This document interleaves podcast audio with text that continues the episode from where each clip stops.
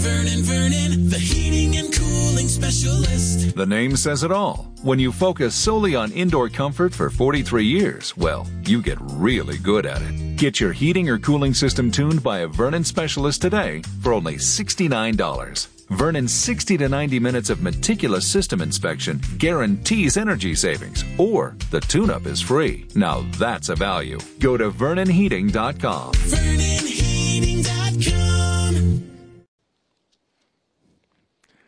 Pues buenos días tengan todos. Es para mí un gran honor y un gran gusto estar frente a ustedes. Eh, como dijo nuestro hermano, eh, no es por, por nuestras obras ni por los méritos propios que uno tiene la oportunidad primero de ser hijo de Dios. ¿Se escucha bien? Este, no, más bien es por la gracia de Dios, por la misericordia de Dios que Él nos ha puesto en este lugar. Eh, mi nombre es Rodrigo, Rodrigo Ipat. Eh, y bueno, pues estoy hoy para, estamos para servirles hoy y todo este tiempo este, que Dios nos permita. Eh, varios me conocen ya, yo estoy aquí desde muy niño, pero a pesar de ello, este, a pesar de ello, es Dios quien hace los llamados, es Dios quien, quien pone en nuestras manos eh, un, pues un ministerio, pone en nuestras manos una, una, una encomienda. Y cuando Dios pone una encomienda en nuestras manos, eh, no solo nos da la estafeta y ya, úsala y llévatela como puedas, Dios nos da también la gracia para llevarlo a cabo. Y esto es lo que hoy eh, quisiera que entendiéramos. Eh, cuando Dios nos llama a ser sus hijos, no lo hace nada más con la intención de eh, condenarnos y de decir, bueno, pues es que ahora conocemos que hay un castigo eterno, conocemos que hay una vida eterna y, vivo todo el tiempo con ese miedo, no. Dios lo que quiere es que llevemos una vida cerca de Él, que llevemos una vida a su lado, que llevemos una vida eh, llena de su presencia. Entonces, eh, como dice nuestro hermano, eh, tuvimos la oportunidad hoy de, servirle a Dios. Eh, ¿Alguien aquí viene por primera vez? ¿Puede levantar su mano? Todos ya nos conocemos. Ah, mucho gusto. Este lugar, como mucho gusto, qué bueno que nos acompañan. Este lugar, como ya han dicho mis hermanos, eh, tiene que ver con eh, entender la palabra de Dios simple y llanamente basados en la Biblia. Este, las interpretaciones de nosotros, de las personas, a veces se quedan muy cortas, son obsoletas, eh, son muy cortitas, ¿no? Nosotros vemos las verdades eternas, las vemos desde nuestra óptica humana. Por lo tanto, no tendremos, no podremos ver más allá de lo que nuestros ojitos pequeños pueden ver. Nuestro intelecto, que es tan reducido, pues se queda ahí, nada más en un límite. Las verdades eternas van más allá, entonces este lugar eh, toma la palabra de Dios como máxima autoridad. ¿sí? Entonces, este, cualquier cosa que hoy logremos entender, yo les recomiendo que lo apunten en su libreta y llegando a su casa le den otra repasada, otra leída para que eh, lo puedan corroborar. Oye, dijo esto el hermano, pues aquí está en la Biblia y sí, ya lo entendí mejor. ¿Sí me explico? Ese es lo que, eh, ese es el motivo por el que se ponen diapositivas, por el que hablamos de la Biblia. Entonces, bueno, eh, pues estuvo, eh, gracias a Dios, eh, se presentó la oportunidad de compartirles. Para mí es un gran honor y voy a hacerlo de la manera en la que Dios nos pide hacerlo, con un corazón humilde y espero que ustedes también les aproveche. Espero que ustedes también les bendiga y yo creo que sí va a ser. Vamos a comenzar. Puedes poner una disculpa si se ve así. Este, ya en un momento después lo, lo compondremos. Este, la que sigue. Ah, no, la anterior entonces, no te vi. Ya, vamos a hablar acerca del lugar, el lugar de paz. ¿Sí? Este, para eso tendremos que ver nuestra Biblia en el libro de Jeremías, capítulo 7, verso 12. En ese momento les cuento un poquito, eh, Jeremías hace un llamado a, les hace una llamada de atención al pueblo. Pero lo que me interesa muchísimo es este verso, el verso 12. ¿Alguien lo puede leer en voz alta? Ya está ahí. ¿Alguien lo puede leer?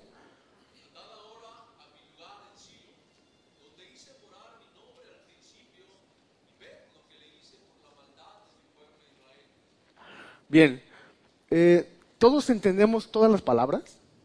O sea, ¿entendemos qué significa cada una de las palabras? Creo que sí, ¿verdad? O sea, logramos entender qué significa andar, ¿verdad? ¿Qué significa lugar? ¿Qué significa morar? Nombre, principio, maldad y pueblo Israel. Si entendemos esto, ¿verdad? ¿Hay alguna palabra como que no nos quede clara? Como que no tengamos... Silo, efectivamente. La palabra silo, como que, ¿eso qué? ¿De dónde viene? dice que habla de un lugar en silo, pero no entendemos realmente qué significa esa palabra. No entendemos por qué Dios la está citando, por qué Dios dice, vayan ahora a este lugar. le faltan piezas a este rompecabezas. Vamos a ver. Entonces, lo que queremos entender hoy es cómo esta palabra pequeña, silo, se relaciona con nuestra vida en Jesús, nuestra vida con Dios. ¿Sí? Eh, así que, si puedes pasar a la siguiente, bro. Ahí está. Primero nos habla de Silo como un lugar. Silo, eh, como lugar, se refiere a el lugar del tabernáculo de reunión definido por Josué, que esto está en el capítulo 8 del libro de Josué. Eh, hay dos formas de entender Silo. La primera es ciudad o lugar, pero también se reconoce como la promesa de la venida de Jesucristo. Y si pensamos en esto, nos vamos a dar cuenta que esa profecía como que la olvidaron un poco, está un poco olvidada. ¿A qué me refiero? A que hay profecías como la de Isaías 9, cuando nos dice, porque un niño nos es nacido, hijo nos es dado. Esa se refiere directamente al Mesías, o se refiere directamente a Jesucristo. Pero este que vamos a ver ahorita, como que se olvidó un poquito. ¿sí? Silo como ciudad es el lugar del tabernáculo de reunión definido por Josué en el capítulo 18. Es un lugar de paz al noreste de Betel y es un lugar escogido como morada de Dios por los antiguos. Cuando la gente antigua de la antigüedad en este lugar se refería a Silo, pensaba en ese lugar de Dios.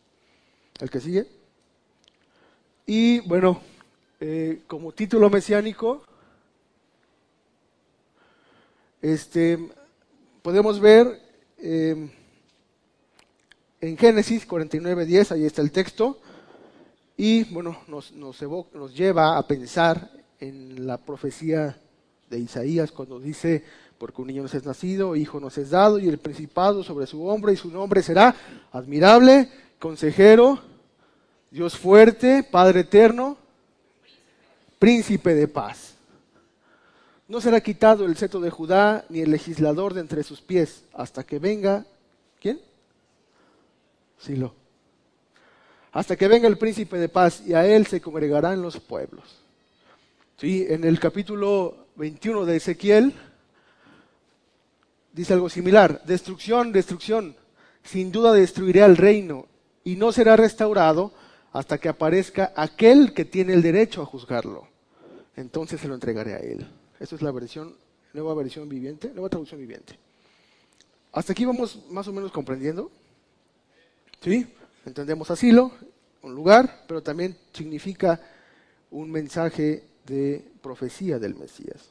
Nos está prometiendo el Mesías. Bien, entonces, eh, vamos a poner un interés especial en la importancia de la palabra paz que está implícita en las diversas acepciones del significante silo.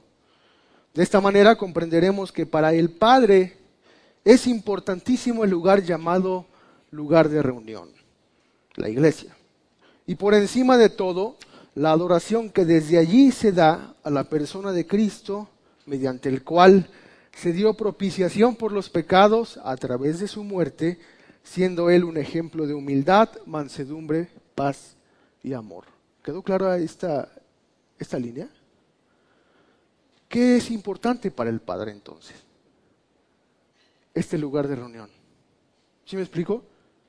Para Dios es muy importante este lugar de reunión. Para Dios es muy importante que le demos eh, énfasis a la palabra paz o al significado, al significado paz dentro de este lugar de reunión. Y eso es lo que Dios nos quiere hablar este día.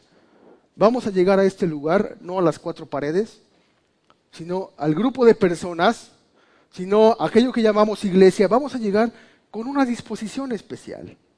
Vamos a llegar con una forma eh, de acercarnos cuando vamos a, visitar a un familiar muy querido, al que vemos muy seguido, pues no llegamos haciendo honores, llegamos con toda libertad, ni siquiera tocamos, abrimos la puerta, llegamos, entramos y nos sentimos como en casa.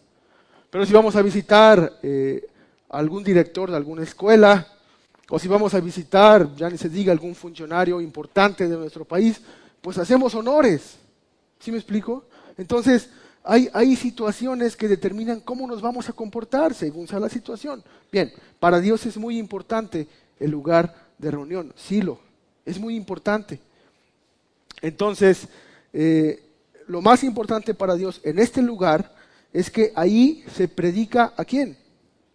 A Cristo, efectivamente. Ahí se predica a Jesucristo y este lugar cobra importancia porque ahí se adora el nombre de Jesucristo. ¿Sí me explico? No venimos aquí a aprender matemáticas, eh, no venimos a aprender ciencias, ni venimos a aprender eh, cuestiones filosóficas humanas. No, venimos a escuchar la palabra de Dios. Venimos a adorar su nombre santo. Entonces, esto es lo que Dios le, le suma importancia, le imprime importancia a esto. ¿Sí me explico? Vamos a seguir. Entonces, vamos a quedar algo claro. El lugar llamado Silo en el Antiguo Testamento se podría traducir como iglesia en el Nuevo Testamento. ¿Podríamos hacerlo? ¿Podríamos decir que el lugar de reunión del Antiguo Testamento sería como la iglesia en el Nuevo Testamento? Sí, ¿verdad? Bien, eh, aquí hago un paréntesis rapidito. Estamos de acuerdo que el Antiguo Testamento es como un símbolo, una figura, eh, como el boceto de lo que vendría en el Nuevo Testamento, ¿verdad? Algo sí hemos aprendido. Sí, esto se corrobora en libros como Mateo y como Hebreos, que toman eh, fragmentos incluso del Antiguo Testamento y los colocan así, eh, con letras de oro en el Nuevo Testamento. ¿Sale? Para que no dejemos una cosa por allá y ya a partir del Nuevo Testamento para acá todo es diferente, no. El Nuevo Testamento es, está dibujado, está boceteado con el Antiguo. ¿Sí me estoy explicando hasta aquí? Bien. Eh, entonces, ya dijimos, el lugar llamado Silo en el Antiguo Testamento se traduce como la iglesia en el Nuevo Testamento, cuya fundación es la roca de los siglos y su sostén el Espíritu Santo. De este modo, analicemos detenidamente el reclamo que Dios hace a su pueblo cuando osaban, cuando se atrevían acercarse al templo con las manos sucias por el pecado. Aquí entonces vamos a ver cómo Dios llama la atención de ese pueblo. ¿Sí? Alguien por ahí me dijo, no, no, les digas cosas fuertes, pero creo que es importante. ¿Sí? Eh, Dios quisiera eh, que analicemos nuestra actitud. ¿Sí? A lo mejor dicen, bueno, vas a decir una lista de pecados. Mm, más que eso, vamos a analizar la actitud con la que nos acercamos. ¿Sí? A lo mejor podemos decir, oye, pero Dios quiere que vengamos así, eh, sin nada y vacíos, sí es cierto, pero vengamos receptivos, o sea, vengamos con ganas de que Dios nos llene, que vengamos con ganas de que Dios nos bendiga. Sí, solo el enfermo es el que va con el médico. ¿Sí me explico? O sea, si yo estoy sano, a lo mejor voy a que me hagan un chequeo, porque a lo mejor siento ya un dolor por acá o me duele la cabeza, lo que sea. Pero es el enfermo el que va con el médico, ¿ok? Pero a poco llega diciendo, a ver, médico, dame esto y esto porque me hace falta. Llega preguntando qué me vas a dar, médico, porque tengo esto. ¿Sí me explico? Y Dios es igual. O sea, nos quiere dar, nos quiere enseñar esa actitud, la que Él eh, ve y acepta eh, en nosotros y dice, ah, mira, esta persona viene bien porque viene humilde, porque como es enfermo va necesitando una, una, este, una cura, una receta. ¿Sí me explico? Bien. Entonces, eh, vamos a leer Jeremías 7. Vamos a leerlo un poco rápido, pero sí quisiera que pusiéramos muchísima atención, porque en Jeremías 7, aunque parecieran los pecados que menciona aquí son así súper escandalosos, tienen que ver con nuestro corazón. Primero, dice, ponte a la puerta de la casa de Jehová y proclama allí esta palabra. Ponte aquí en el púlpito, le dijo a Jeremías, Dios. Ponte en los baños, pégales un cartel. Ponte en la puerta, primero. Así le dijo Dios a Jeremías, ponte en la puerta de la casa de Jehová y diles a esos que van entrando. ¿sí? Antes de que entres, antes de que des un paso dentro de la puerta, antes de que eh, entres a la presencia de Dios, ese momento después de que tal vez discutiste con tu esposa, o a lo mejor le pegaste injustamente a tus hijos, a lo mejor hiciste un robo, a lo mejor aquello, el esto. Antes de eso, en esa puerta, párate y diles a los hijos de Israel. Y di, oíd palabra de Jehová, todo Judá, y los que entráis por estas puertas para adorar a Jehová. Así que este llamado no solo es para la gente que viene por primera vez, por segunda o tercera, es para todos nosotros. Podemos decir, no, yo vengo bien, ¿a qué venimos? ¿A adorar a Dios? ¿No? Ven, venimos a adorar a Dios, ¿sí? Dice, así ha dicho Jehová de los ejércitos, Dios de Israel, mejora, mejorad vuestros caminos y vuestras obras, y os haré morar en este lugar. Ya les dijo, ya les digo la respuesta, ya les dijo la solución, mejorad vuestros caminos. Deja de hacer lo malo, aprende a bien, ya no hago lo malo. A ver, ¿qué sigue diciendo? No confiéis o no fiéis en palabras de mentira, diciendo, templo de Jehová, templo de Jehová, y lo repite tres veces. No confíes en que dicen, ah, ahí dicen la verdad, ahí hacen lo que dicen, ahí no cobran dinero, ahí no sé qué. Y, ah, no confíen en eso. No confiemos en eso, no confiemos en que aquí está Dios y porque entro ahí es como arte de magia, entro y ya me limpio, ¿no? Como, no. No confiéis en palabras de mentira diciendo, esto es templo de Jehová y lo repite tres veces. No. ¿Qué dice el siguiente? Pero si mejoráis cumplidamente vuestros caminos y vuestras obras, si con verdad hicierais justicia entre el hombre y su prójimo, y no opriméis al extranjero, al huérfano y la viuda, ni en este lugar derramaréis la sangre inocente, ni anduvierais en pos de dioses ajenos para mal vuestro, os haré morar en este lugar, en la tierra que lleva vuestros padres para siempre. Y esa es una lista de pecados, es una lista de actitudes. Sí, a lo mejor le damos prioridad a uno y al otro lo hacemos a un lado, ¿verdad? A lo mejor este, hacemos distinción entre lo que estamos haciendo bien y lo que estamos haciendo mal. A lo mejor no pensamos en el otro, no pensamos en la viuda y el huérfano, no le pedimos a Dios antes de, de, comer nuestros alimentos, nos, nos acordamos de aquellos que están solitarios, desamparados. Y nosotros aquí tenemos una comida, un plato y no decimos gracias Señor por este plato de comida. Porque hay gente que no, no lo tiene. ¿Sí me explico? ¿Qué sigue diciendo ahí? Dice, y en este lugar es derramar la sangre inocente. No, como vemos un mal y como que no nos enteramos de todo, ya estamos ahí reprimiendo, estamos ahí regañando. Pues hay que enterarnos de todo. Es lo que les estoy diciendo. No es la lista de pecados así, son actitudes del corazón. Son actitudes en nuestro corazón. Vemos al otro y ya lo juzgamos en el trabajo y donde sea. Bien, vamos a seguir. El siguiente, los siguientes versos. Dice otra vez, ustedes confían en palabras de mentira. Se están engañando ustedes mismos. Se están engañando ustedes mismos. Dice que no aprovechan, hurtando, matando, adulterando, jurando en falso, eh, incensando a Baal y andando tras dioses ajenos que no conocíais a su otra lista. Oye, pero yo no ando mintiendo. Bueno, hay que pensarle bien, ¿verdad? Porque a veces, bueno, no digo toda la verdad. No mentí. Pero me faltó un poquito de verdad.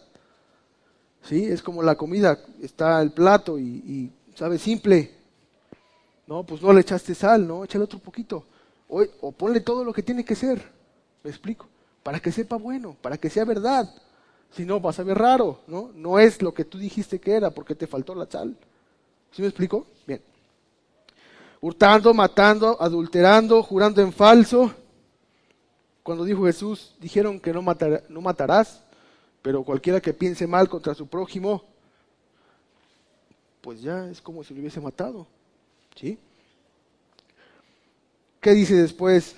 Y andando tras dioses ajenos que no conocisteis, y vendréis, pregunta, y vendréis y os pondréis delante de mí en esta casa sobre la cual es invocado mi nombre, y diréis, librados somos, para seguir haciendo todas las abominaciones. Otra vez está diciendo Dios, haces todo esto y, y entras aquí y dices, bueno, ya entro a la casa de Dios y como si fuera el lavacarros, ya me limpia.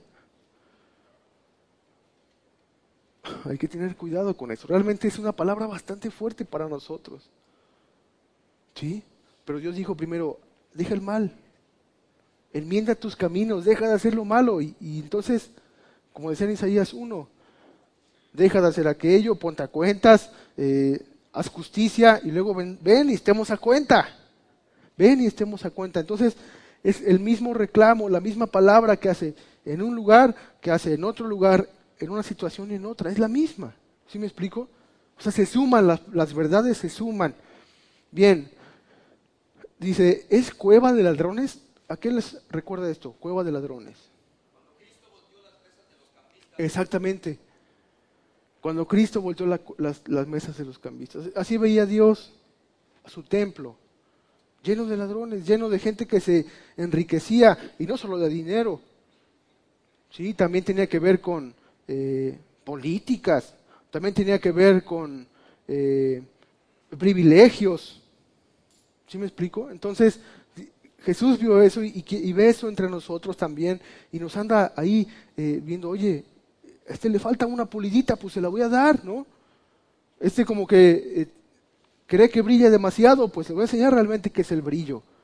Este como que quiere ganar eh, alguna influencia, como que quiere ganar, pues, y Dios nos va tratando, nos va abriendo los ojos, vamos a ver más adelante cómo lo hace.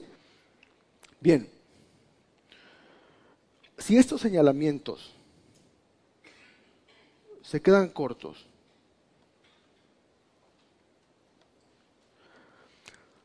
em, obsoletos o ilegibles, que no se pudieran, no los pudiéramos entender ante nuestro proceder, veamos lo que dice un mandamiento más específico. Podríamos leer Gálatas 5. Ujú, Gálatas 5:13. Porque vosotros, hermanos, a libertad fuisteis llamados, solamente que no uséis la libertad como ocasión para la carne, sino servíos por amor los unos a los otros, porque toda ley en esta sola palabra se cumple. Amarás a tu prójimo como a ti mismo. ¿Pero qué? Si os mordéis unos y os coméis unos a otros, mirad que también no os consumáis unos a otros. La versión RB60. Dice, hermanos, a libertad fuisteis llamados. ¿Nos hizo libres Jesús? ¿Verdad que sí? ¿A quién le habla? A los hermanos. A los que decimos, no, pues ya Dios me limpió, me limpió Dios me liberó, Dios ya, ya me, pues ya me, ya me salvó.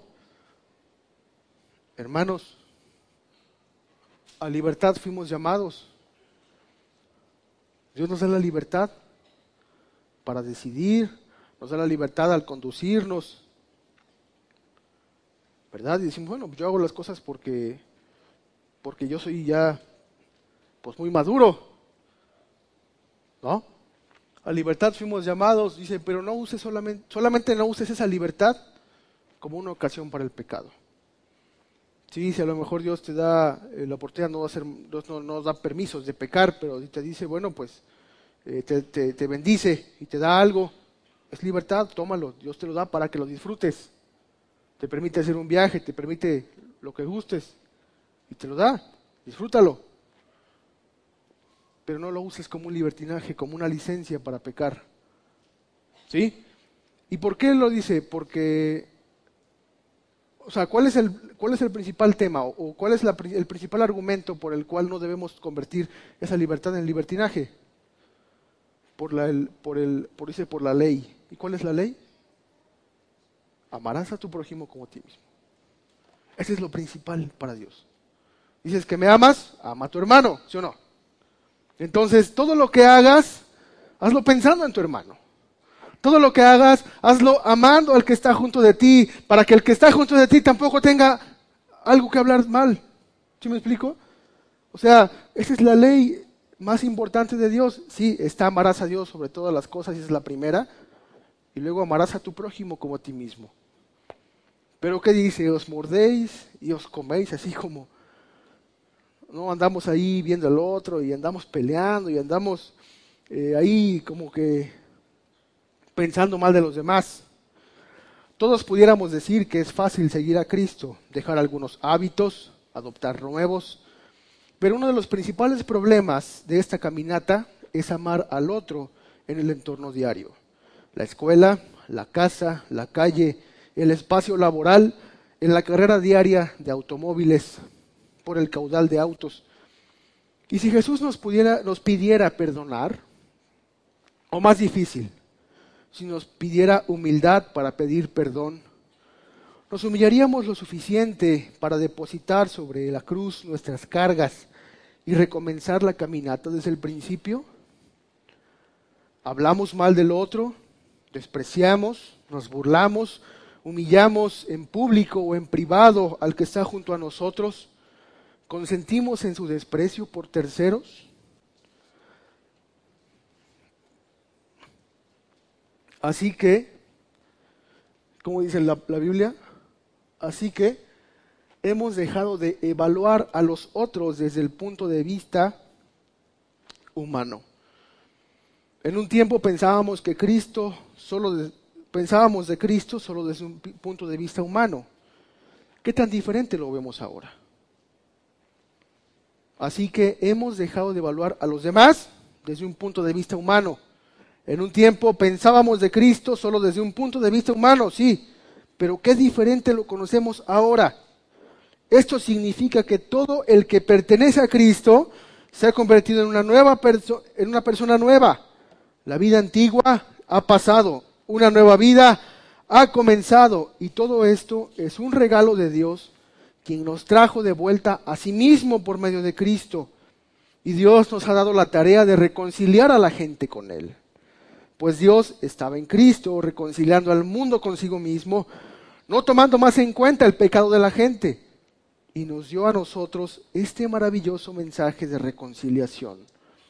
Así que somos embajadores de Cristo. Dios hace su llamado por medio de nosotros. Hablamos el nombre de Cristo cuando le rogamos, les rogamos vuelvan a Dios. ¿Qué nos dice ese texto en relación con lo que estábamos hablando? Pues que nuestro proceder, nuestra forma de vivir, nuestra forma de hablar, nuestra forma de comportarnos, nuestra forma de llamar a los demás y decirles, vengan a Cristo, ¿cómo se va a dar? ¿Por palabras nada más? No, por las acciones que yo haga, por la actitud que yo tenga. Eso va a ser una luz, eso va a ser un boom, eso le, ponemos ahí eh, eh, lo necesario para que la gente pueda decir, oye, esa persona, ¿qué le pasó? ¿Por qué antes era así y ahora es diferente? ¿Por qué antes mentía y robaba y hacía fraudes y me debía 10 mil pesos y ya me pagó todo y me dio más? ¿Qué pasó en él? ¿Cómo le, cómo le hizo? ¿Qué? Veo a sus hijos y sus hijos son más amables, sus hijos ya no andan por allá este, eh, amando al mundo, sino que están aquí, andan tranquilos, sí con inquietudes, sí con diferencias, pero aquí están. Eso es lo que habla por nosotros. ¿Y qué somos entonces? ¿Somos qué? Embajadores. Embajadores de Cristo. Somos eh, las personas que van a, a ponerse una etiqueta aquí. Tengo a Cristo. Acá atrás tenemos a Cristo. Y andamos con una pancartita aquí diciendo tengo Cristo. Embajadores, Cristo existe. Es por eso que Cristo nos pone esto, porque damos cuenta de que Cristo está existiendo. Esto no tendría sentido sin Jesucristo. ¿Sí? Sería moral. Y la moralidad, recuerden que falla. La moralidad es como una cortina de agua. ¿Sí? Estoy aquí, pero puedo pasar la cortina de agua y estoy del otro lado y no me pasó nada. Así es la moralidad. Jesucristo no. Por lo tanto, si Jesucristo nos está pidiendo esto, es porque quiere que demos cuenta de que Él existe. ¿Sí me explico? ¿Sí me explico? Bien. Si fuera de la iglesia, somos testigos y mensajeros del reino de la paz para el mundo, Entonces Dios nos reveló por medio de su Espíritu la verdadera forma de vivir para que la iglesia, Silo, sea ese oasis de paz en medio del mundo oscuro, tumultuoso y ruin, podrido entre las garras del pecado.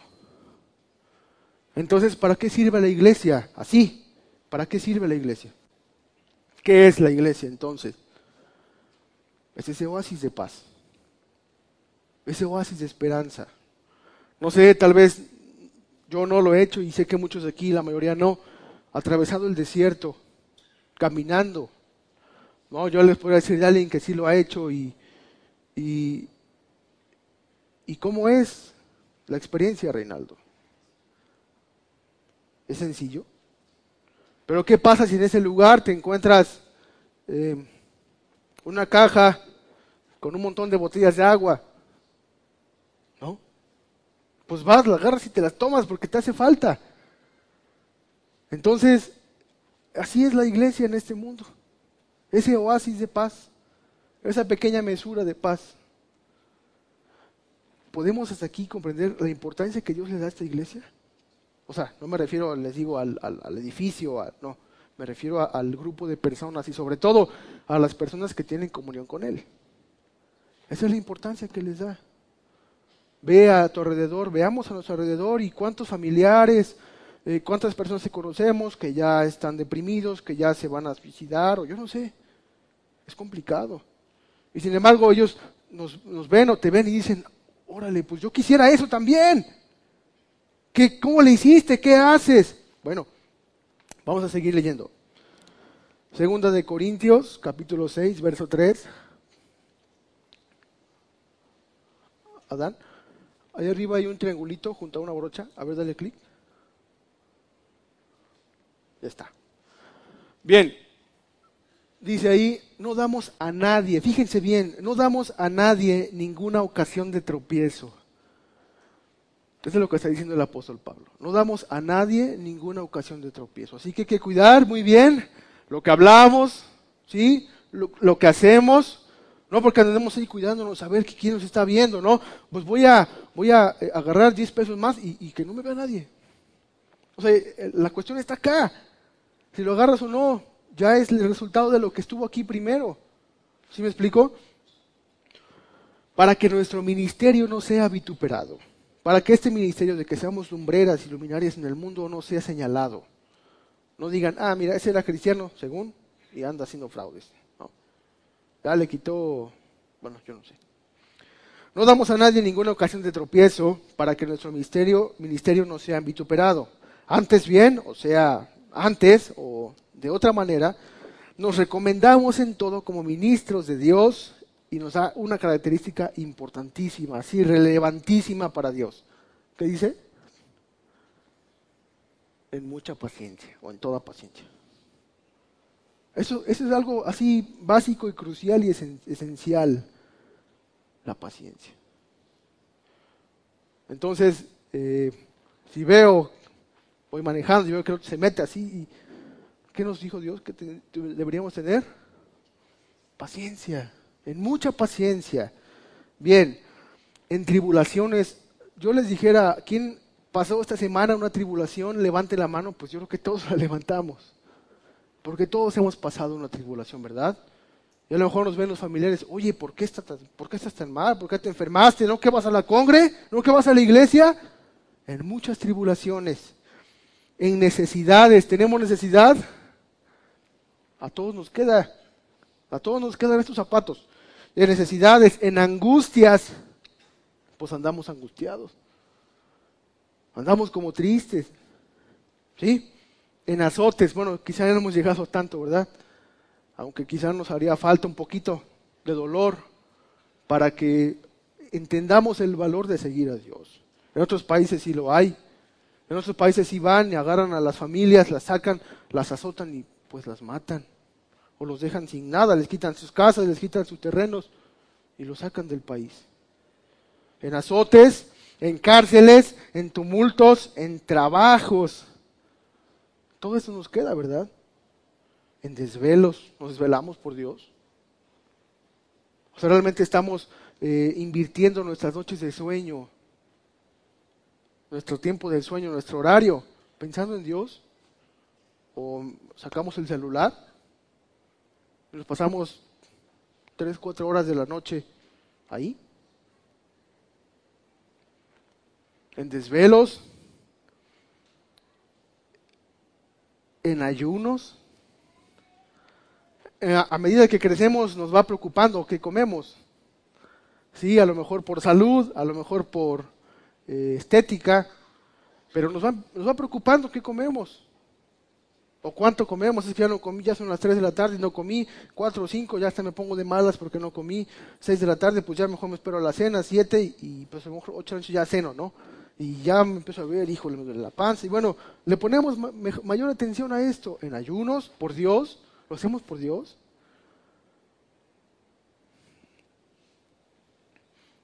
En palabra de verdad, hablamos las verdades, hablamos de verdad, o sea, somos sinceros, somos transparentes en lo que decimos, en palabra de verdad, en poder de Dios. Y ya empieza Dios a ver qué tanto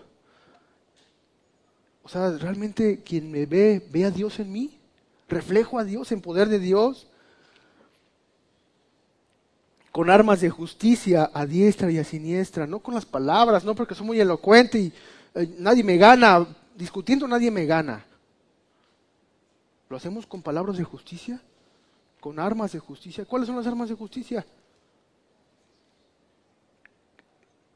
¿Qué significa tener armas de justicia? Oramos, leemos, aplicamos la palabra, tenemos paciencia, tenemos fe. Esas son las armas de justicia. Bien, ¿qué dice? Por honra y por deshonra.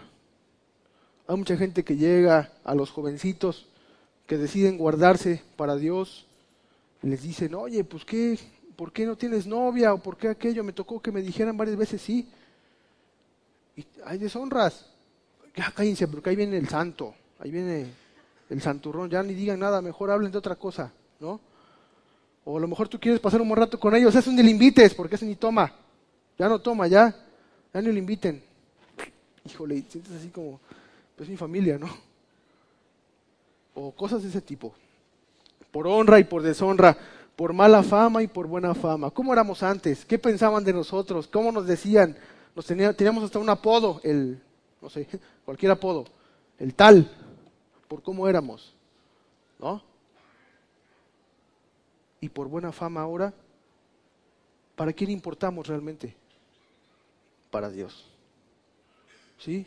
A lo mejor no sé, nuestro apodo era el peor, nuestro apodo significaba algo humillante, pero ¿para quién importamos ahora? ¿Quién nos da la dignidad? Pues Dios. Efectivamente Dios, por mala fama, por buena fama, como engañadores pero veraces. Ay, ¿a poco sí iba a poder? ¿A poco? No, no que este dijo que iba a cambiar, ¿no? ¿Y crees que se pueda? No, yo creo que no, no, es, él no puede. Siempre ha sido igual, siempre ha mentido, siempre ha tomado, siempre, siempre ha robado y no va a poder, siempre ha engañado a su esposa. Como engañadores, pero, ¿pero qué? pero veraces. Pues sí lo voy a hacer, no porque ustedes lo digan, porque Dios me cambió. Voy a decir la verdad, voy a dejar de robar, voy a dejar de tomar, voy a dejar de hacer aquello porque Dios me cambió, porque Dios metió su mano y me transformó. Entonces estoy diciendo la verdad. Como engañadores, pero siempre, siempre veraces. ¿Sí? Como desconocidos, pero bien conocidos como desconocidos. A lo mejor ya no soy parte de el grupito ese, ¿no? Las chicas que pues a veces ven a los demás y ven que es un grupito donde se visten bien, donde eh, tienen muchos amiguitos, donde quieren ser populares. Pero, pero lo más importante que dice ahí, como desconocidos, pero ¿quién los conoce bien? Porque estamos en comunión con Dios. ¿Sí me explico? Porque vamos, nos hincamos delante de Él, porque disponemos nuestro corazón, nos humillamos y le decimos, Dios, aquí estoy.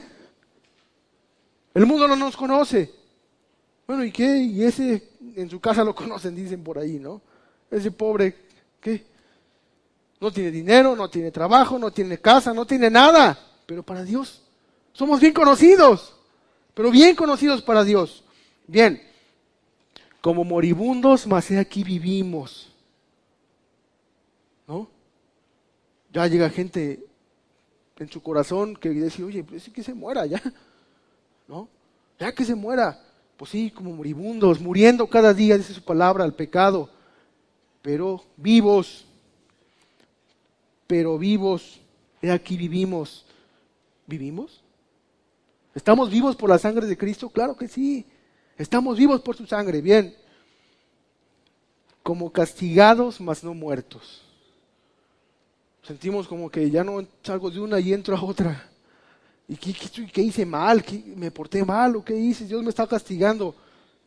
Ok, como castigados, así pareciera, pero no estamos muertos. ¿Qué significa? Que todavía hay una oportunidad más. Su palabra dice que mientras hay vida, hay esperanza. Tenemos esperanza de enmendarnos, tenemos esperanza de corregirnos, tenemos esperanza de retomar el camino correcto, tenemos esperanza de ver nuestro corazón abrirlo y decir, a ver, aquí concuerdo, aquí no concuerdo, esto está mal, esta actitud no sirve, la borro, la cambio. Hay una oportunidad todavía para nosotros, como castigados, mas no muertos, como entristecidos, mas siempre gozosos. Entristecidos sí, porque vemos a nuestro alrededor ¿Cuántos muertos van? Más de 60 por aquella explosión. Es triste. No echemos culpas. Ya pasó. Y puede volver a pasar. Pero siempre entristecidos. Aquí entristecidos en nuestro corazón. Vemos a nuestros familiares, hermanos, primos, sobrinos, tíos, abuelos, perdiéndose.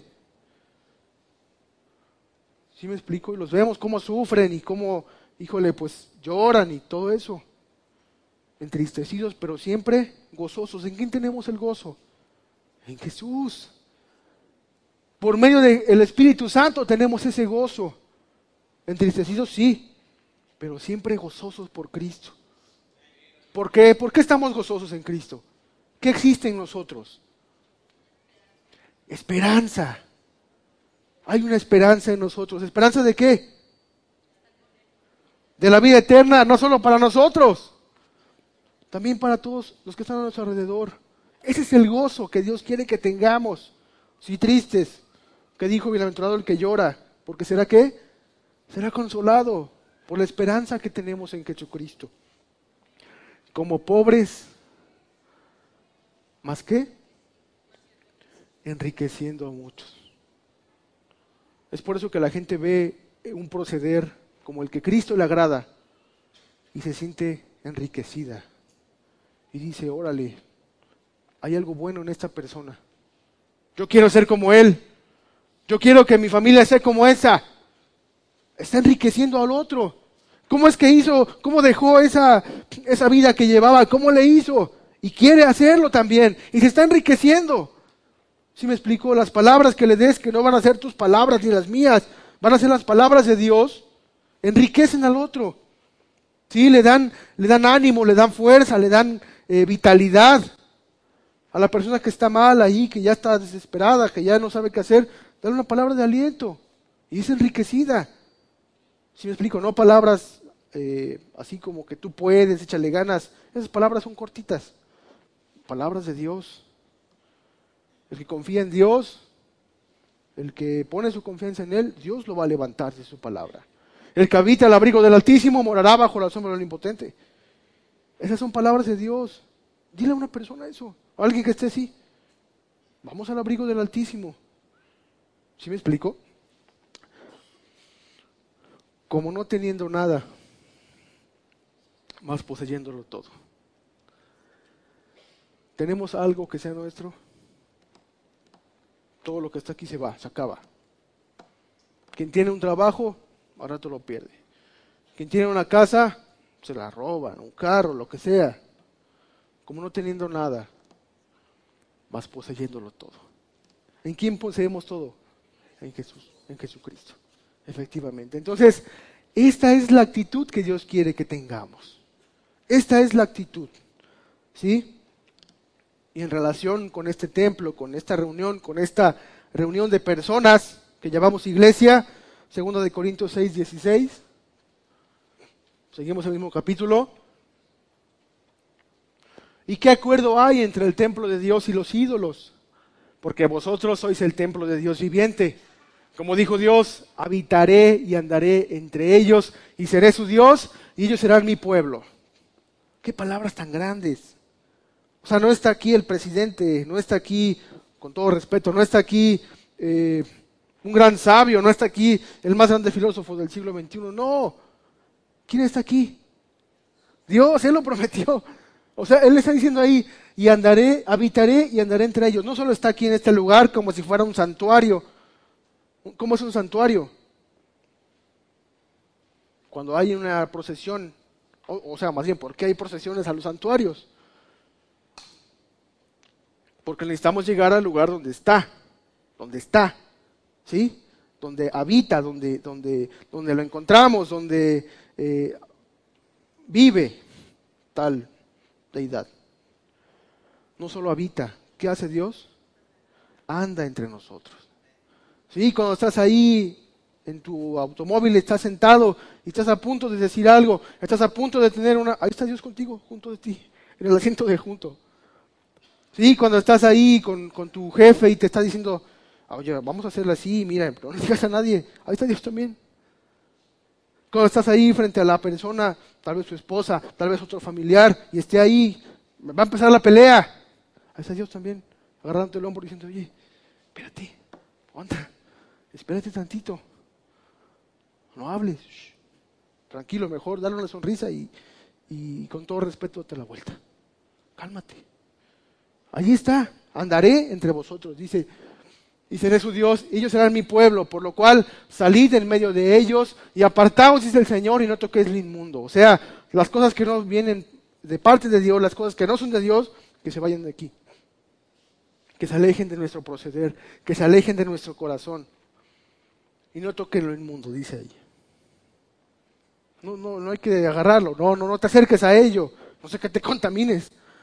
Y yo os recibiré y seré para vosotros por Padre Vas a venir y vas a ser mi hijo amado. Te recibiré como un padre. Y vosotros seréis mis hijos e hijas, dice el Señor Todopoderoso. Capítulo 7, 1. Así que, amados, puesto que tenemos tales promesas, Sí, Dios prometió estar con nosotros, Dios prometió estar en tu casa, Dios prometió estar en tu familia, estar junto de ti. Puesto que tenemos tales promesas, limpiémonos de toda contaminación de carne y de espíritu. ¿Está claro ese texto? Está clarísimo.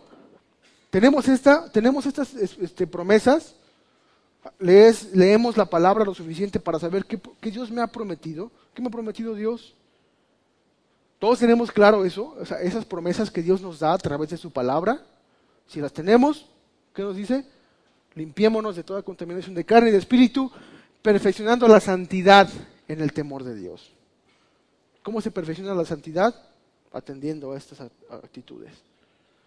A lo mejor por fuera ya no digo mentiras, pero ¿y por dentro? A lo mejor por fuera ya no ando mirando a las mujeres, ¿y por dentro? O sea, tengo la intención de. A lo mejor este, sé en qué parte de la oficina están las, las damas que me gustan y paso por ahí porque, ¿por qué? ¿No? Tengo que pasar. ¿Y cuál es, cuál es nuestra actitud? ¿Cuál es nuestra actitud? ¿Cuál es nuestra intención? Y Dios está atacando esto. Nos está preguntando esto. Aléjate, límpiate de toda contaminación de carne y de espíritu, perfeccionando la santidad en el temor de Dios. No contristemos al espíritu con nuestro proceder, con nuestras actitudes. Volvamos a asilo, al lugar de paz, a la morada de Dios, a la roca eterna, al príncipe de paz. Puedes pasar el, la En cambio, cuando alguien se vuelve al Señor, el velo es quitado. Pues el Señor es el Espíritu y donde está el Espíritu del Señor, allá hay libertad. Así que todos vosotros, todos nosotros, a quienes nos ha sido quitado el velo, podemos ver y reflejar la gloria del Señor. El Señor, quien es el Espíritu, nos hace más y más parecidos a Él a medida que somos transformados a su gloriosa imagen. Qué texto tan bello. Es precioso este texto porque nos está prometiendo que al que se acerca a Dios, dice, cuando alguien se vuelve al Señor, se le quita el velo, puede ver sus actitudes y dice, wow, aquí estoy fallando. Wow, eso no lo tenía que hacer y lo hice. Estoy a punto de hacerlo y mejor me callo. Se le quita el velo, se nos quita, se nos cae, así como tenemos un trapo amarrado acá en los ojos y alguien nos quita, oye, espérate, te vas a caer. Así se nos cae el, trapo, se nos quita el velo. El Señor, quien es el Espíritu, nos hace más y más parecidos a Él a medida que somos transformados a su gloriosa imagen. A medida que somos transformados. ¿Sabes qué quiere hacernos? Transformarnos. Para hacernos como Él. No para hacernos mejores. Dios no nos quiere hacer mejores. No, a lo mejor si tú ves una escultura muy bonita, ¿no? A lo mejor está en madera, a lo mejor está en metal, y la ves. Voy a hacer unas mejoras. ¿Qué mejoras se le pueden hacer a una escultura? Pues a lo mejor le pongo brillo, a lo mejor le pongo un pedazo más para que no se tenga, sea más alta. Dios no quiere hacer eso con nosotros. Dios nos quiere hacer nuevos, transformados como Él. No como esa guitarra pues se ve bonita, pero es igual que las demás buenas guitarras. Él quiere algo nuevo, algo bien hecho, algo parecido a Él. ¿Sí me explico? Algo parecido a Él, a Dios, Dios mismo, se quiere reflejar en nosotros. Este es el llamado que Dios nos hace hoy. A pensarle, revisar los textos que vimos hace ratito y enmendar, enmendar nuestras actitudes. ¿Sí? Retomar la actitud de decir, híjole, Señor, me acerco a ti porque quiero que se me caigan la venda de los ojos y quiero ver mi actitud como es. Yo pienso que estoy haciendo bien.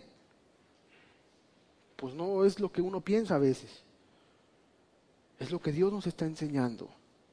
Es lo que Dios nos está, mostrando. Y si Dios nos aprueba, nos pone una palomita, ya los demás, créanme, es paz. Es por eso, es el lugar de paz. Porque cuando nos acercamos a Él y Él nos aprueba, y Él nos conoce y Él está estamos en comunión constante con Él todos los días leyendo y orando y buscándolo y diciendo, a ver, esta situación que me pasó, ¿por qué? Ah, es que me falta ejercitar la paciencia. Ah, es que me falta ejercitar el, el servicio a los demás. Ah, es que me falta ejercitar el pensar en el otro. Me falta quitar de mí el egoísmo. Cada situación tiene un porqué. Y cuando entendemos esos porqués, cuando entendemos las, razones por las que viene la situación, entonces la venta ya se nos cayó. Se nos va quitando poco a poco y decimos, órale, esto es para esto que me está pasando aquí, eh, no me cuadraron las cuentas, es para que tenga yo paciencia. O no las cuadró bien mi compañero, ya voy a hablar mal, no, me espero. Para esto es. ¿Sí me explico? Para esto es. Y cuando entendemos eso, entonces Dios ya está trabajando en nosotros para que seamos parecidos a Él. Ese es, su principal objetivo en nuestras vidas, que seamos parecidos a Él. Y esa es la bendición más grande en nuestras vidas. Su presencia en nosotros. Su presencia en nosotros. ¿Me explico? Que esta enseñanza que fue corta y quizá, espero en Dios haya sido clara, sea para que tengamos en, nuestra, en nuestro corazón el deseo de acercarnos a Dios. El deseo de que Dios nos quite la venda de los ojos. El deseo de que Dios abra nuestros ojos y veamos cuánta importancia le da Dios a esa comunión que tiene con su pueblo, a la comunión que tiene con los hermanos aquí en grupo y a la comunión que tiene contigo en personal. Porque esa, esa comunión personal contigo, Dios, también es ese lugar de paz. Cuando llegas a tu casa, después de los problemas en el trabajo o donde sea, llegas a tu casa, te cierras en la puerta, ese lugar cómo es? Pacífico. Te cierras en el baño si quieres, donde sea, pero que sea un lugar de paz, porque en esa comunión que tienes con Dios, esa paz se va a renovar y se va a renovar de tal forma que vamos a ser parecidos, igualitos, como Dios quiere que seamos. Si le estamos pidiendo a Dios, Señor, dame paciencia, dame paciencia, por favor, y al rato te llega un problemón. Señor, yo te pedí paciencia. Ahí está el problema, ejercítala. ¿No? Señor, eh, dame eh, integridad, yo quiero ser más íntegro, quiero ser... Y al rato tienes la oportunidad de hacerte rico con un robo. Señor, yo te pedí integridad, no que me pongas ahí donde hay. Pues ahí está, prueba la integridad. Decide ser íntegro. ¿Sí me explico? Señor, quiero a mi familia eh, más, eh, quiero que mi familia se arrepienta y te conozca y, se lo pides a Dios y, y al rato tu familia se hace pedazos, sientes. Pero en esos momentos es cuando hay más sensibilidad en la familia.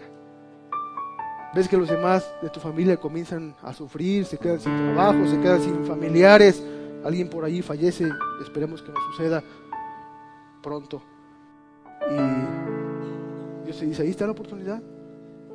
Háblales, atiéndelos.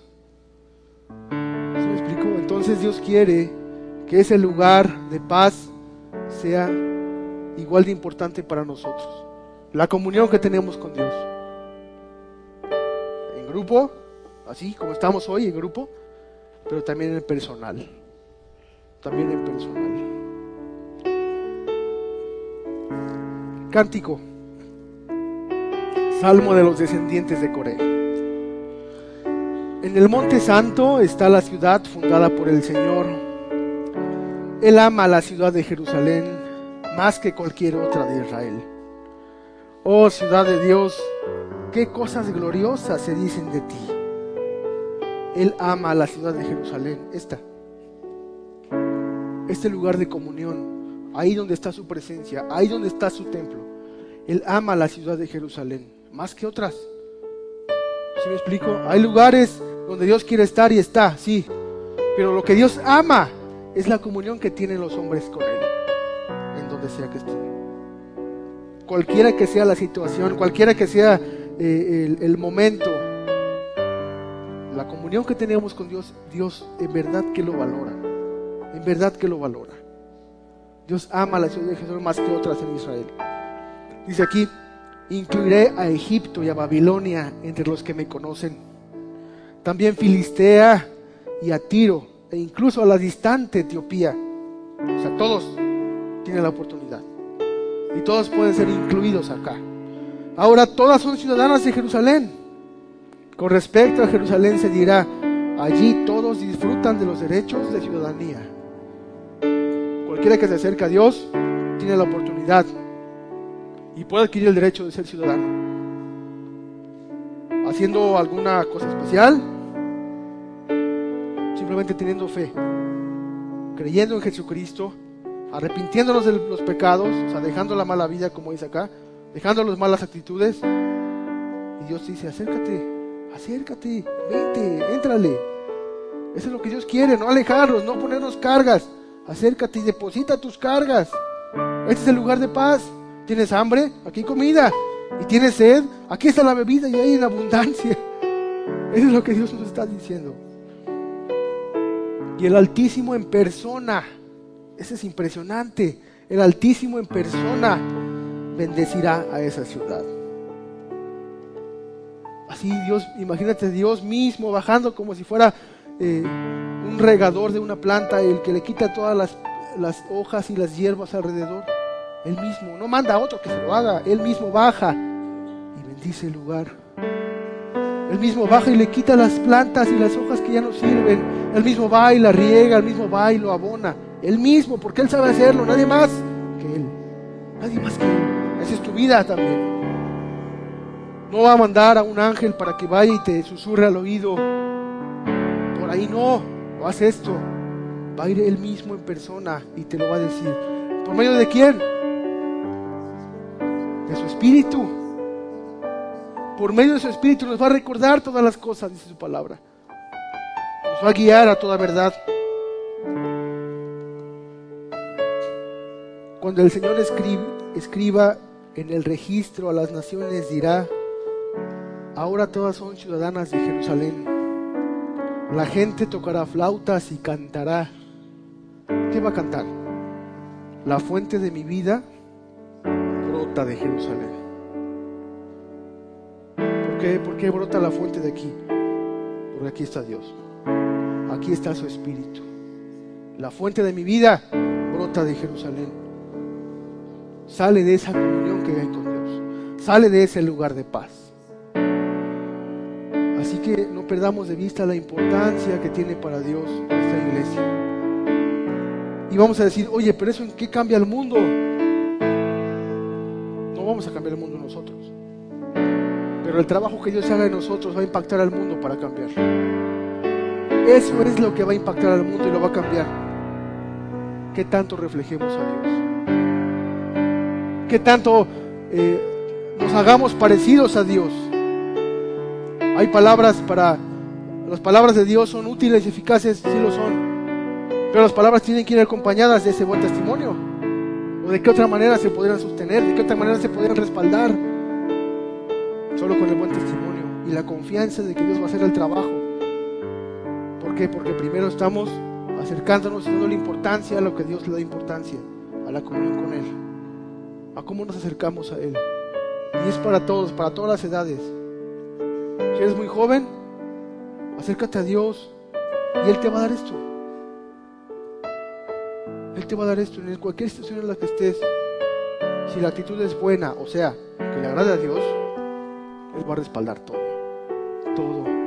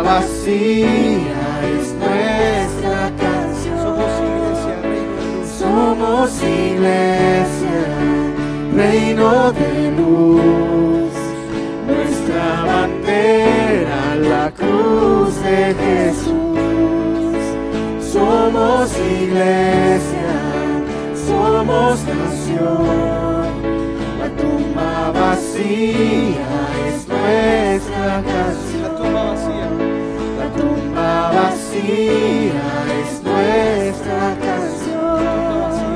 La tumba vacía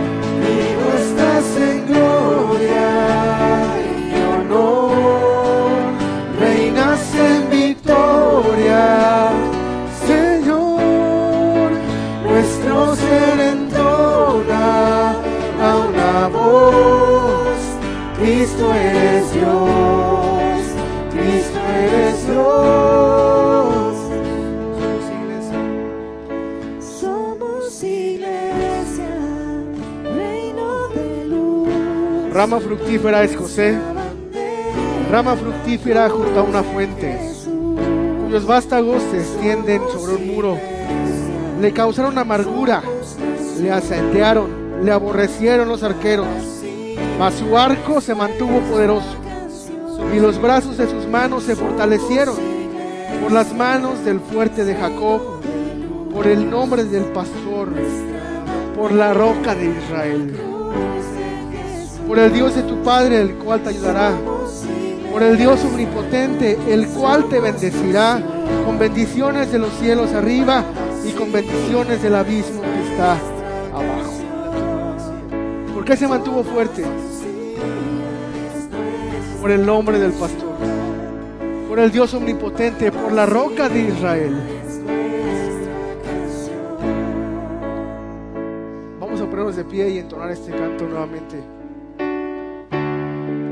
Sabiendo que si nos acercamos a Dios con confianza y con esta humildad, reconociendo nuestras eh, nuestra propia necesidad, reconociendo eh, las actitudes incorrectas, reconociendo aquello que nos ha fallado.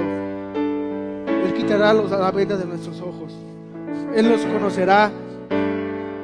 Él nos va a dar la gracia para enfrentar el mundo, para enfrentar las dificultades, para enfrentar pecado. El pecado que nos hace de su palabra.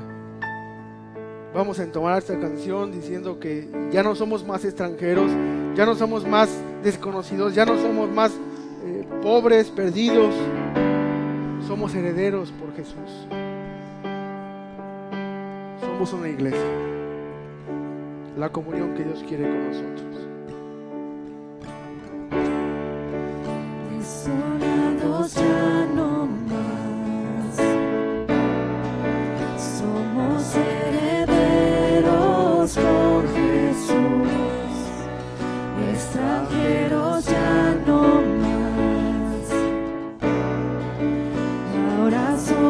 Hijos por la cruz.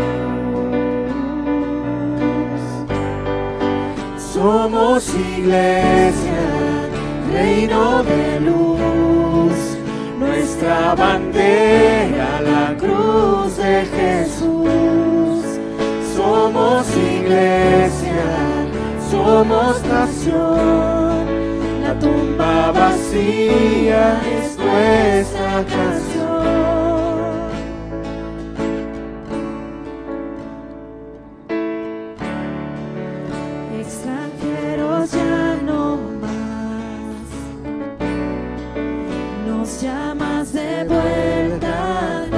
Gracias, Jesús. Separados ya no más. Siempre a nuestro lado tú estás. Gracias Jesús por estar a nuestro lado, Señor. Somos iglesia, reino de luz, nuestra bandera, la cruz de Jesús. Somos iglesia, somos iglesia, somos nación. La tumba vacía es nuestra canción. Somos iglesia, reino de luz. Nuestra bandera, la cruz de Jesús. Somos iglesia, somos nación. Vacía es nuestra canción. La tumba vacía es Porque tú resucitaste, Señor. La tumba vacía es nuestra canción. Digno estás en gloria y honor, reinas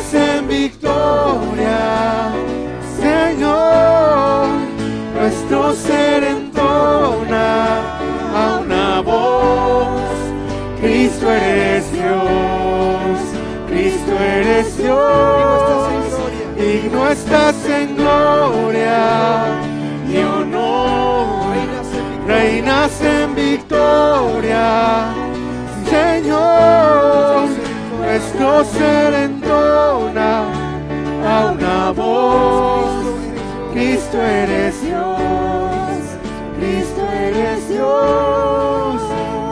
estás en gloria y honor, reinas en victoria, Señor, nuestro ser entona a una voz, Cristo eres Dios, Cristo eres Dios. Reconocemos, Señor, que no hay nadie como tú, Señor. No hay nadie que pueda librar como tú lo haces, Señor. No hay nadie que pueda ayudar como tú lo haces personalmente. Vienes a nuestra vida y nos alumbras. Personalmente vienes a nuestra vida y nos transformas, Señor. Eso es lo que tú quieres, transformarnos a como tú eres, Señor. Gracias. Gracias por tu amor. Gracias por tu fidelidad todo este tiempo, Señor. Hemos fallado, sí, pero tú nos has mostrado tu camino, Señor, y nos quieres llamar de vuelta, Señor. Ayúdanos a ser humildes, Padre, a reconocer que de ti dependemos, Señor. Le aborrecieron los arqueros, mas su arco se mantuvo poderoso, porque solamente tú lo haces poderoso, Señor. El mundo nos aborrece, tu palabra dice, el mundo los aborrecerá, el mundo los despreciará. Sí, el mundo va a estar en contra de ustedes. Mas confiad, yo he vencido al mundo. Yo he vencido al mundo. Esa es su palabra verdadera. Esa es tu palabra de verdad. Esa es tu promesa. Confiad, yo he vencido al mundo. Y esta es la victoria que ha vencido al mundo. Vuestra fe. Esta fe que tenemos vence al mundo. Vence las pasiones. Vence el pecado. Vence las tentaciones. La fe que tenemos en Él. La humildad que presentamos al acercarnos a Él. Esto vence al mundo, la fe. ¿Qué dice Dios?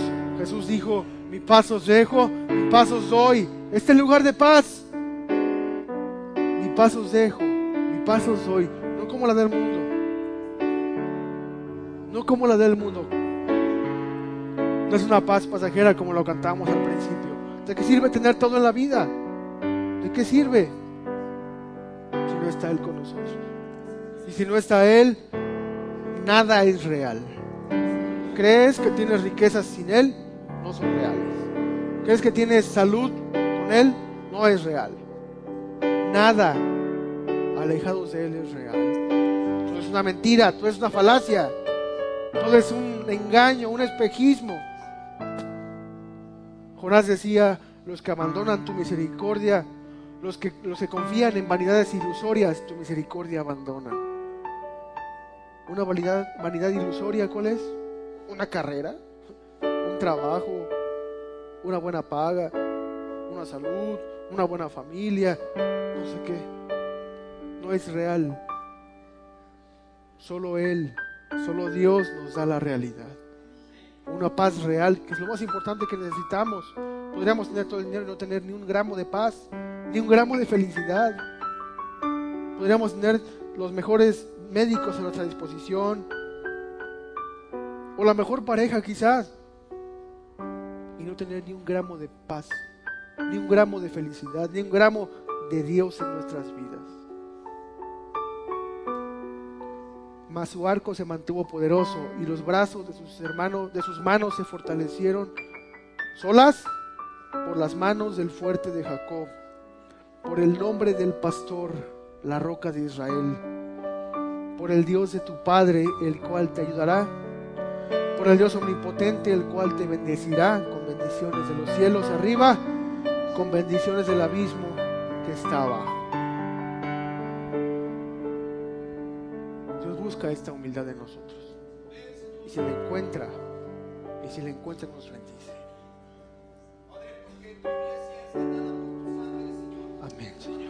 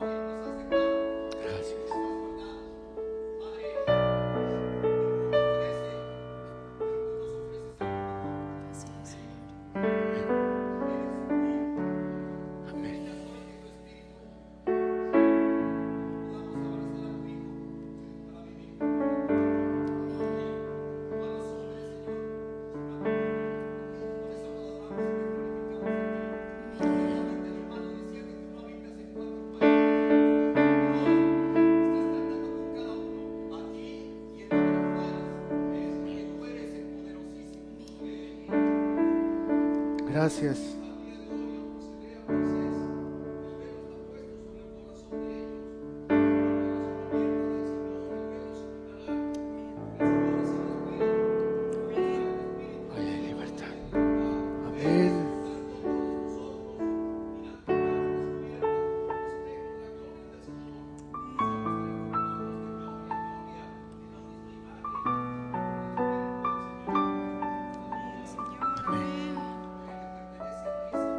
Amén, Señor. Padre, gracias por mostrarnos la importancia que tiene para ti la comunión con el humano. Al principio tú diseñaste un jardín para que el hombre pudiera relacionarse contigo, pero muchas veces es el pecado del hombre el que cierra ese jardín, Señor. Ayúdanos a ser sensibles durante toda la semana que viene, ayúdanos a mirar cada día esas actitudes, Señor. Recordarnos que estás allí no para juzgarnos y señalarnos con el dedo. Estás aquí junto para ayudarnos, Señor. Estás junto a nosotros para guiarnos, para abrirnos los ojos, para quitarnos la venda. Y entre más cerca estemos de ti, más, más fácil será enfrentar este mundo, Señor. En ti confiamos. Gracias por estas palabras que nos diste. Gracias por el don inefable de tu Espíritu. Gracias porque separados de ti no podemos hacer nada y no queremos separarnos. No queremos separarnos, Señor. Ayuda a cada persona que hoy escuchó, a los que vienen por primera vez. Ayúdalos muchísimo, Señor. Padre, no a que hagan un cambio de religión o un cambio de moralidad. Que tu infinita misericordia los alcance para que cambien su vida y que sean como tú, Señor. Padre, esto no se trata de pertenecer a un club social, no se trata, mi Dios, de estar en una base de datos, una nómina. Se trata de estar inscritos en el libro de la vida, Señor. Se trata de estar eh, registrados en tu libro como ciudadanos de Jerusalén, como ciudadanos de esta ciudad santa que es tu presencia, Señor. Gracias por cada persona que vino hoy, que esta palabra dé su fruto a su tiempo y que dé un fruto muy grande, Señor, para tu gloria, Señor, para tu gloria, Señor. Llévate la gloria esta tarde en nuestras vidas, llévate la gloria en este lugar, te amamos, te amamos, Señor, gracias por todo. En el nombre de Jesucristo, nuestro Salvador. Amén. Y amén, Señor.